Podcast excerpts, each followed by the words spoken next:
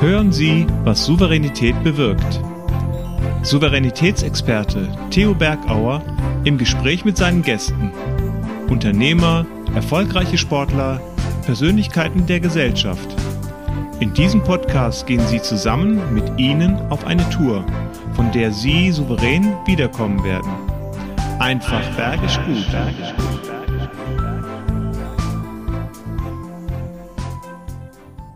Ich liebe die Menschen und ich liebe die Berge. Und ich liebe es, Herausforderungen gemeinsam zu meistern und euch Tipps zu geben, damit ihr die Herausforderung meistern könnt. Dieses Mal geht es um das Thema Nachhaltigkeit.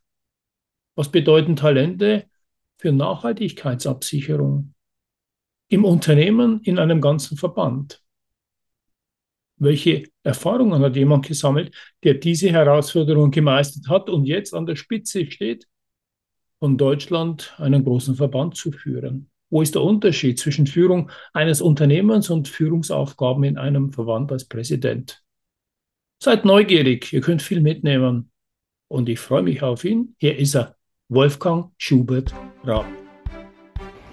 Ja, hallo zusammen. Mein Name ist Wolfgang Schubert Raab. Ich bin Geschäftsführer der Baugesellschaft Raab, einer Bauunternehmung hier am Obermain zwischen Coburg und Bamberg. Im Hintergrund könnt ihr vielleicht Kloster Banz sehen und unseren Bauhof. Wir beschäftigen 220 Mitarbeiter und sind in den verschiedensten Gewerken des Bauhauptgewerks tätig.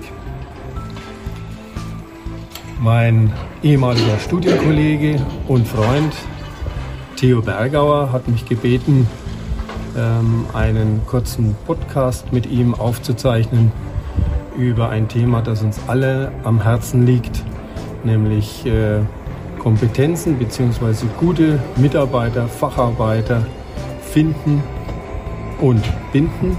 Im Büro genauso wie auf der Baustelle.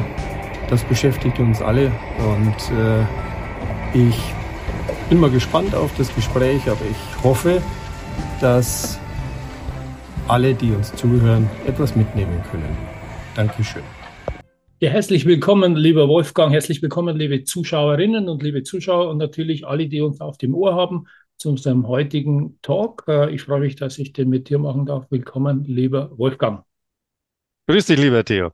Schön, ja, dass wir uns so sehen können. Das stimmt. Und wir haben ja eine lange Vergangenheit. Wir beide haben ja in Coburg miteinander studiert, haben dort die Schulbank gedrückt und äh, was wir sonst noch gemacht haben, das verraten wir nicht.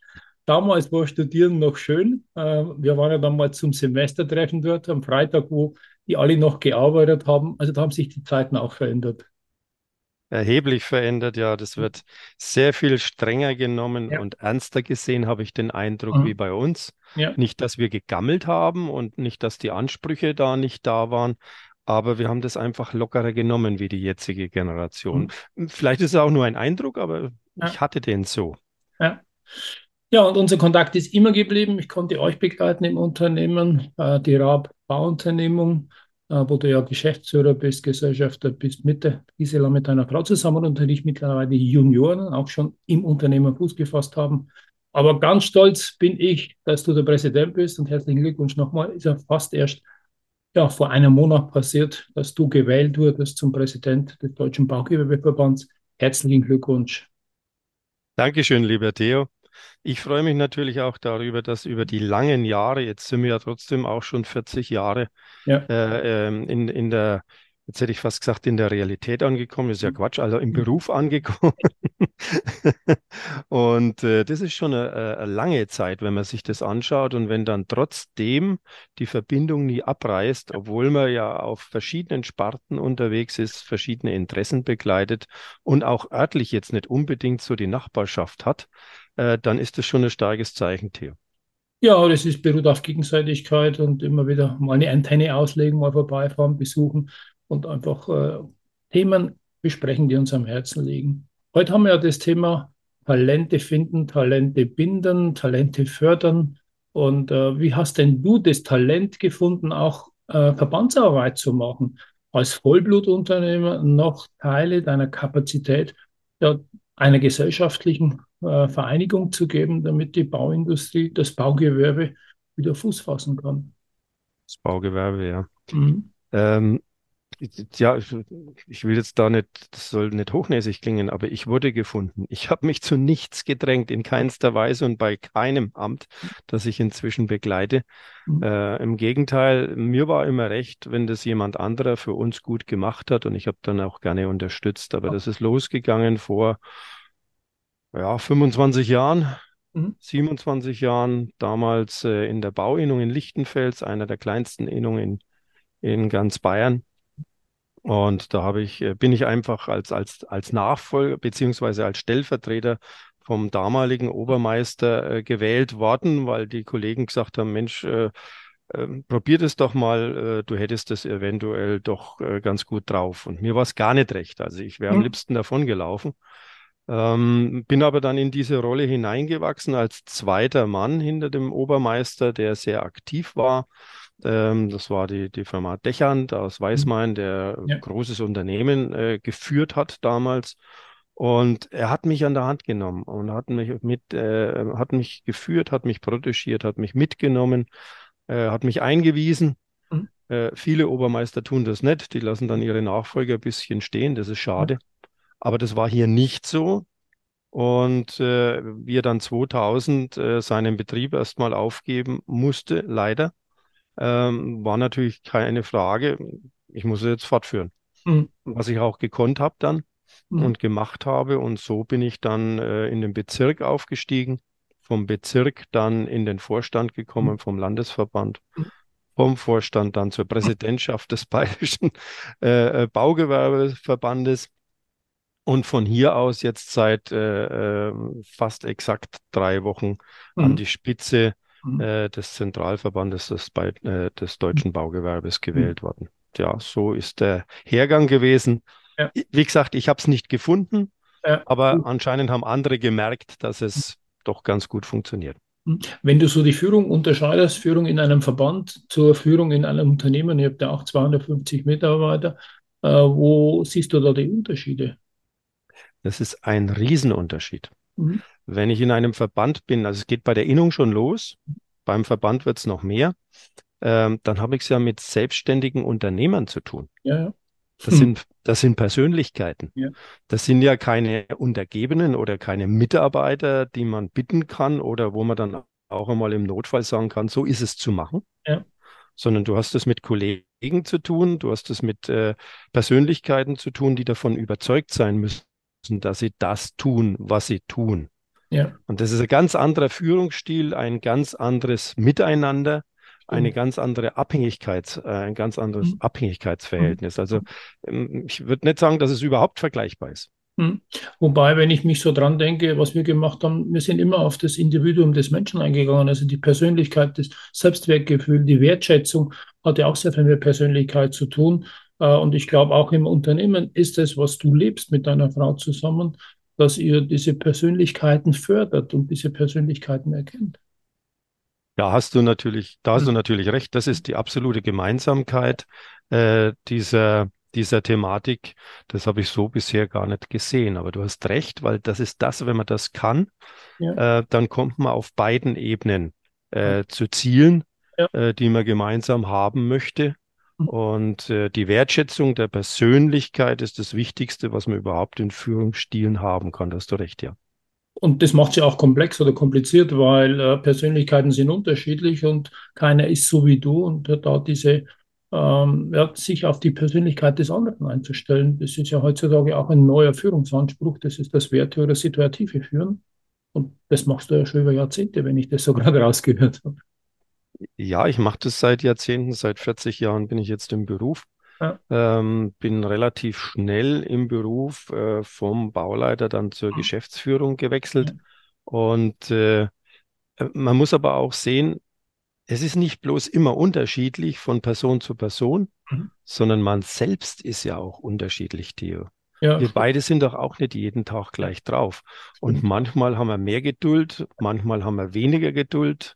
Mit zunehmendem Alter stelle ich fest, ich habe weniger Geduld. Ja, das hat man meinem Opa auch vorgesagt und mittlerweile merken wir, dass wir schade. Stapfen treten. Schade, schade. Aber wenn man sich dessen bewusst ist, hat man ja schon ein bisschen was erkannt und kann gegensteuern. Und äh, diese täglichen Befindlichkeiten von einem selbst, die hat man natürlich auch im Gegenüber. Mhm. Und deswegen gelingt es mal besser und mal weniger gut. Und das muss man dann ähm, entweder aushalten oder gucken, dass man neu ansetzt. Mhm. Oder schaut, dass man dann äh, das irgendwie anders ausgleicht, weil sonst geht mhm. schief. Ja, und ich glaube, Geduld brauchen wir auch, äh, wenn wir uns mit den Talenten auseinandersetzen. Du hast ja das Glück, kann ich sagen, dass deine oder eure beiden Kinder im Unternehmen schon Fuß gefasst haben. Äh, und äh, natürlich, was hast denn du als Vater und Gisela als Mutter dafür getan, dass sich eure beiden Kinder so im Unternehmen wohlfühlen können und auch ihren Weg gehen? Also das, was wir jetzt tun, ist natürlich viel, viel äh, Verständnis untereinander, viel äh, Gespräche untereinander und äh, dann haben wir auch immer wieder mal einen Familientag, wo wir zu viert zusammensitzen und uns austauschen. Das ist ganz, ganz wichtig. Okay. Jetzt, wo ich das sage, stelle ich fest, wir haben das jetzt schon seit ein paar Wochen wieder nicht mehr gemacht. Vielen Dank für den Anstoß. ähm, wir haben das aber im, in der Phase der Vorbereitung der Übergabe mhm. regelmäßig gemacht, auch mit äh, einem Coaching. Da kommen wir vielleicht dann später noch dazu. Ähm, aber vorher haben wir an und für sich nichts gemacht. Mhm. Und das war, glaube ich, genau das Richtige. Also wir haben, wir haben die freie. Entscheidung zugelassen. Wir waren mit allem einverstanden, was sich die zwei jungen Menschen überlegt haben oder gedacht haben. Wir haben mhm. weder was vorbereitet, noch haben wir was eingestielt, mhm. noch haben wir etwas beeinflusst mhm. und waren sehr überrascht, mhm. wie in der letzten Konsequenz dann äh, dieses Thema äh, tatsächlich herauskam, ja, wir wollen zu euch in die Firma gehen und ja, wir wollen da diese Positionen begleiten. Also das war von uns selbstverständlich gewollt im Hintergrund, ja. aber nie gesteuert. Also da hier dann doch Geduld bewiesen und zu sagen, weil es gibt ja den Spruch, auch wenn du an dem Gras ziehst, es wird nicht schneller wachsen. Also, Im Gegenteil, wenn man die Wurzeln ausreißt, hat ja. man gar nichts erreicht. Wir machen Rast mit Theos einfach bergisch. Raus aus dem Tal, raus aus dem Tal. Du hast keine Geduld, damit du zukünftig geduldiger wirst, gebe ich dir mal folgende drei Tipps. Erster Tipp ist, jemand zu überrumpeln macht wenig Sinn. Ja, kurzfristig vielleicht, aber langfristig kann es passieren, dass das Vertrauen zerstört wird. Zweiter Punkt ist, mach doch mal den Prioritätenabgleich. Und zwar aus deiner Sicht und aus der Sicht des anderen, des Gegenübers. Da mag es wohl Verschiebungen geben.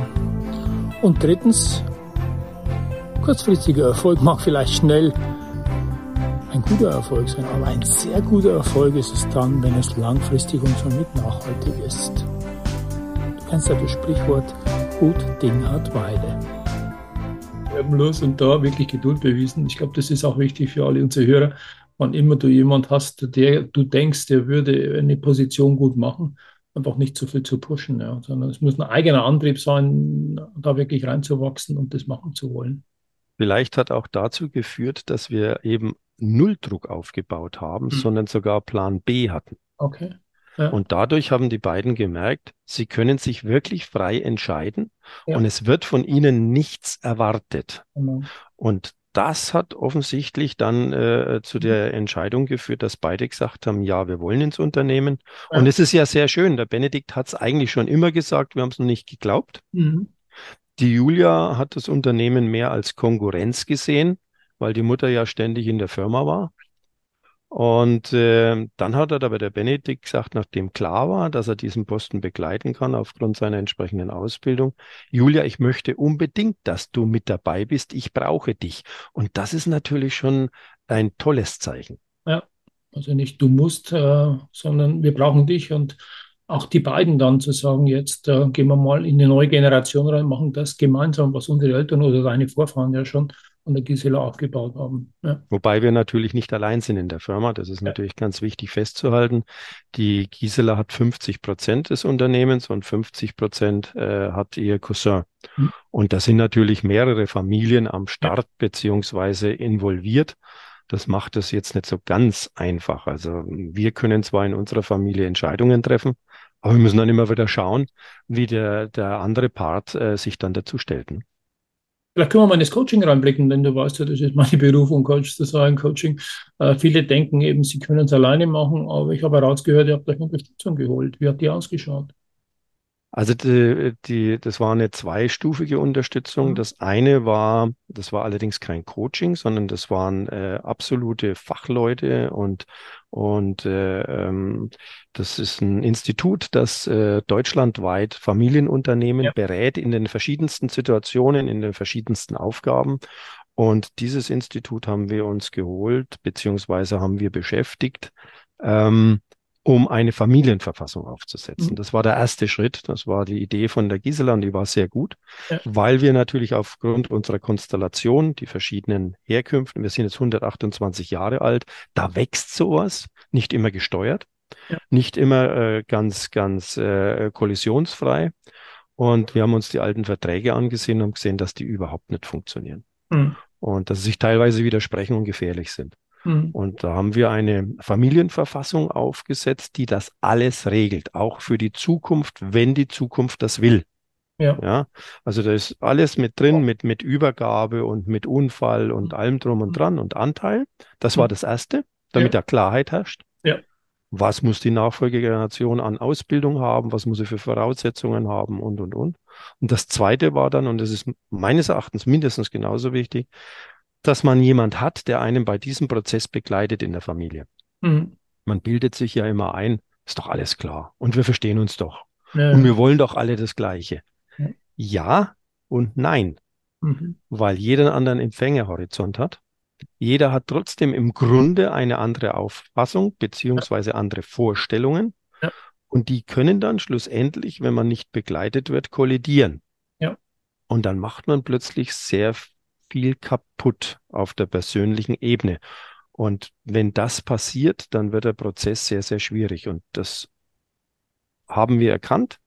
Wir haben uns begleiten lassen. Und äh, war, also wir sind noch nicht fertig mit dem Prozess. Es wird jetzt heuer die erste Übergabe erfolgen äh, von einer kleineren Anteilsfirma. Und dann, glaube ich, muss das nächstes oder übernächstes Jahr, kann das durchaus erfolgreich geschehen. Ja, während du so erzählt hast, kommt mir das ja in den Kopf. Danke für deine Offenheit schon mal. Äh, auch Mut zu machen, jemanden zu holen, das ist keine Schwäche, sondern sogar den Prozess unterstützt, auch wenn alle mit guter Absicht antreten. Ja. Da ist ja genauso wie wenn du Talente im Unternehmen förderst. Da brauchst du auch den Freiraum geben, wie du vorhin erzählt hast. Aber du musst nach Rahmenbedingungen setzen. Und das wollen auch viele, die wollen sagen, ich will klare Rahmenbedingungen, ich will meine Karriere auch sehen, wie schaut die stufenmäßig aus, äh, aber den Freiraum trotzdem keinen Druck zu machen. Also genau diese Mischung äh, hast, ist jetzt da auch für mich nochmal transparent geworden, was wir im Talentmanagement machen. Ja. Nein, das ist ganz, ganz wichtig, äh, auch Mhm. auf der, äh, auf der Firmenebene. Ja. Wobei das zwei verschiedene Sachen sind. Mhm. Kom komplett verschiedene Sachen. Mhm. Aber Druck, haben wir festgestellt, ist nie gut. Wenn man Ja. sich den selber macht, ist es nicht gut. Und wenn man den anderen macht, äh, führt es auch im Endeffekt zu möglicherweise falschen Reaktionen Genau. oder Entscheidungen. Ja, du kommst ja auch wie ich auf den Tiefbau und wenn man da zu oft mit der Walze dann verdichtet, wird irgendwo das Gefüge zerstört und dann bringst du keine Stabilität mehr in das, in das Ein sehr gutes Beispiel, ja. Und äh, da musst du halt auch schauen, welche Walzenfahrt ist jetzt die letzte. Äh, da ist gut viel gemeint, oft auch viel kaputt gemacht dann, ja. Ja. Ja, Mensch, gratulieren kann ich auch äh, zu euren Auszeichnungen. Ich habe mir gerade mal äh, auf der Homepage noch angeschaut, die aktuellsten. Und ja, ihr habt den Deutschen Baupreis gewonnen 2022 äh, und zwar als Sonderpreis für Nachhaltigkeit. Und das ist ja auch Sinnstiften. Und so kenne ich euch und die Gisela ja auch, ihr schon lange dieses Thema drauf, schon permanent, als es jetzt vielleicht erst einen Zeitgeist gewonnen hat, voraus, dieses Thema euch äh, vorgenommen habt und das treibt. Warum denkst du, ist Nachhaltigkeit so wichtig heutzutage? Also Nachhaltigkeit war ja schon immer wichtig, Theo. Man Ja. hat es nur anders beschrieben. Mhm. Und äh, man kann das an vielen Sachen festmachen. Man kann das an der Existenz von Firmen festmachen, wie ich jetzt gerade gesagt habe. 128 Jahre ist kein Pappenstiel. Ja. Äh, man kann das an der, an den Partnerschaften festmachen. Ähm, wenn man dann mal 20, 30, 40 Jahre eine Partnerschaft hat, also persönlich Ehe, So wie wir zwei. ja, ja, auch, genau. Ähm, dann auch das hat was mit Nachhaltigkeit zu tun, denn äh, jeder weiß, alles, was äh, zu Bruch geht, Mhm. auseinandergeht, Mhm. erzeugt ja im Endeffekt äh, mitunter Schäden. Mhm. Und das muss ja dann im Nachhinein, soweit es überhaupt möglich ist, wieder repariert werden. Und ja. auch das ist nachhaltig, wenn ich in der Lage bin, eine Partnerschaft mhm. langjährig zu führen. Mhm. Und so ist es in der Wirtschaft auch. Jeder Mann, jede Frau, die von Bord geht bei einer Firma, hinterlässt Spuren. Kann negativ sein, kann positiv sein, aber sie hinterlässt eine Lücke, ja. wenn es denn nicht ohnehin an der Zeit war, dass man sich trennt. Sowas kommt auch vor. Und diese Lücke wieder zu füllen, ist für das Unternehmen erstmal Kraftakt, je nachdem, welche Position begleitet wurde. Und insofern ist auch da die Nachhaltigkeit im Personalwesen ein ganz, ganz wichtiges Thema. Und mhm. das hat uns momentan, reißt uns das miteinander unwahrscheinlich äh, äh rein in der Wirtschaftlichkeit, weil wir stellen es fest, bei unserer Firma, obwohl wir da relativ stabil aufgestellt sind, haben wir uns immer gedacht. Mhm.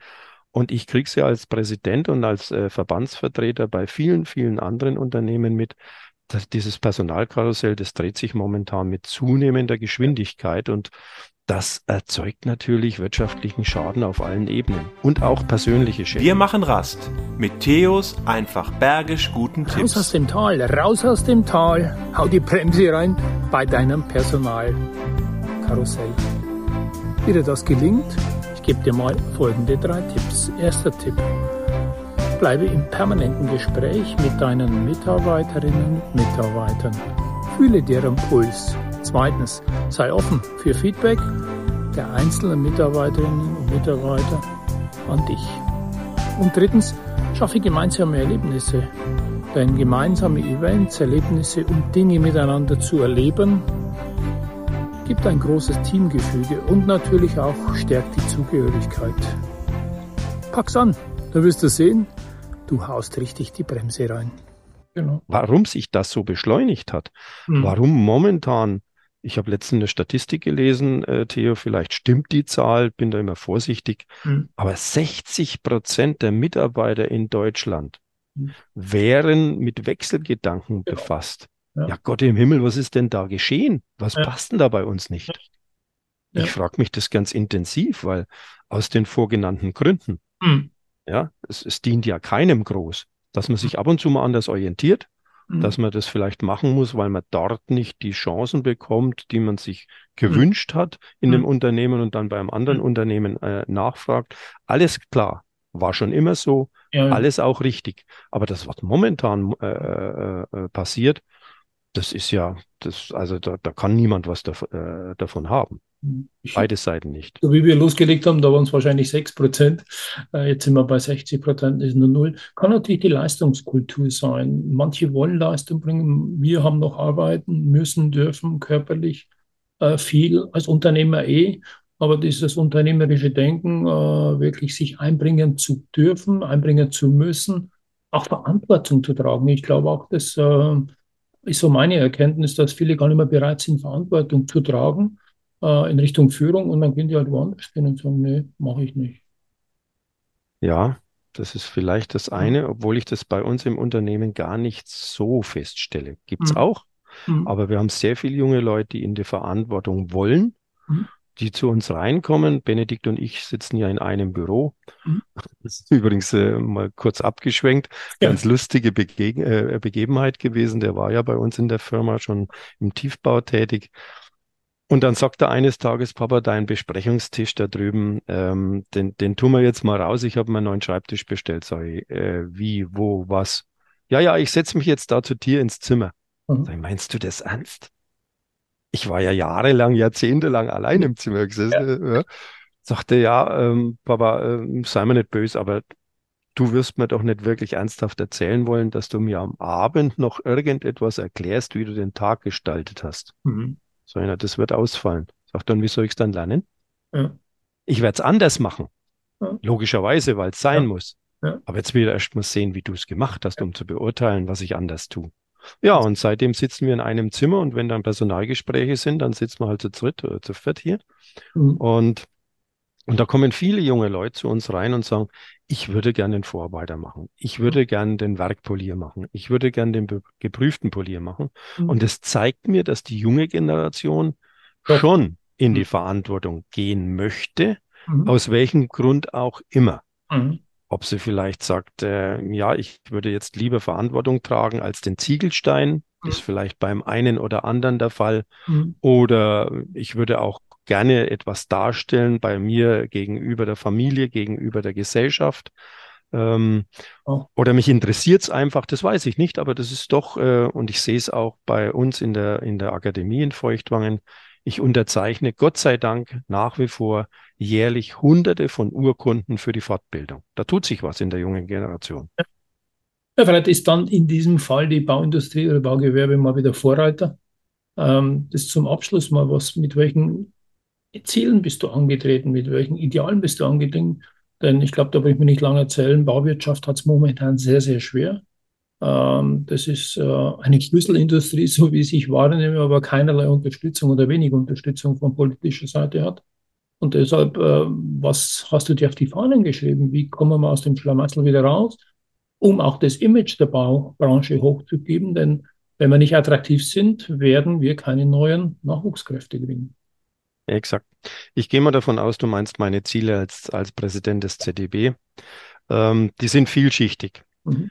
Zum einen habe ich als Vizepräsident die Technik zu verantworten gehabt und das ist ein Riesenbereich. Mhm. Wir haben allein im ZDB 14, 16 Mitarbeiter im Bereich Technik, die sich mit den Normen, Gesetzgebungen und Bestimmungen befassen. Das möchte ich natürlich nicht aus dem Auge verlieren, obwohl ich hier als Vizepräsident Technik einen sehr guten Nachfolger im Christian Staub gefunden habe oder wir gefunden ha haben, äh, weil diese Technik unsere äh, unser ganzes, äh, unseren ganzen Firmenablauf, unseren ganzen Wirtschaftsablauf in den Unternehmen inzwischen bestimmt. Das war früher mal anders. Wir haben früher die Verbände benötigt, um eine rechtliche Beratung zu haben und eine politische äh, Aussage formulieren zu können oder platzieren zu können. Inzwischen sind äh, diese Bestimmungen so volatil, wie man heutzutage sagt, dass sie uns täglich immens beeinflussen und deswegen müssen wir das auf, ein, auf einem anderen Niveau betrachten. Also mhm. das ist das eine. Das andere ist natürlich, dass ich äh, ähm, äh, versuchen werde, beziehungsweise mir als Ziel gesetzt habe, die sehr differenten Vorstellungen in unserem Verband, die jetzt naturgegeben sind. Wir haben zehn verschiedene Fachgruppen mhm. und Verbände, die bei uns einspielen die äh, von uns vertreten werden als ZDB. Und äh, das muss man natürlich irgendwie versuchen, unter den Hut zu bringen, weil die Interessenslagen ja manchmal regelrecht konträr sind. Mhm. Nur wenn wir äh, in dieser, äh, in dieser äh, differenzierten Lage untereinander zu viel Energie verschwenden, geht zu wenig nach außen. Mhm. Gleichzeitig müssen wir natürlich schauen, dass wir das genau vermeiden, dass da zu viel Energie verbraten wird, ja. also die Einung herbeiführen, um die Stoßrichtung zu bewahren mhm. und dann möglichst viel Gewicht gegenüber der Politik auf die Waage zu bringen, sodass wir wahrgenommen werden. Ja. Das ist auch wieder ein Bestreben von, von mir mhm. als persönliches Ziel, mich da äh, etwas näher mit der Bauindustrie mhm. zu vernetzen, mhm. weil wir meines Erachtens sehr viele Gemeinsamkeiten haben und die differenten Themen, über die wir uns möglicherweise in den nächsten Jahren noch nicht einigen können, weil wir eben verschiedene Interessenslagen in der wirtschaftlichen Situation haben, die muss man halt da mal ein bisschen außen vor lassen. Ja. Ja. Mhm. ja, und das dritte ist dann, äh, das vierte eigentlich, äh, ist dann ähm, der direkte Dialog mit der Politik. Mhm. Und wir werden das äh, doch gehört. Das macht mir sehr viel Mut. Nicht erst seitdem ich, also in den drei Wochen habe ich noch nichts zerrissen. ja, äh, es war zwar ein schöner Auftakt für mich. Und dauern etwas länger, oder? Ja, am 25. schon im Kanzleramt zu sitzen und hier beim Wohnungsbaugipfel vortragen zu dürfen, das war für mich ein fulminanter Start. Und äh, ich merke ja auch durch die Nachfragen und durch den Schriftverkehr, dass wir von der Politik auch immer wieder angefragt werden, äh, um bestimmte Positionen abzugleichen. Mhm. Ja, also es ist nicht so, dass die Politik uns nicht wahrnimmt. Mhm.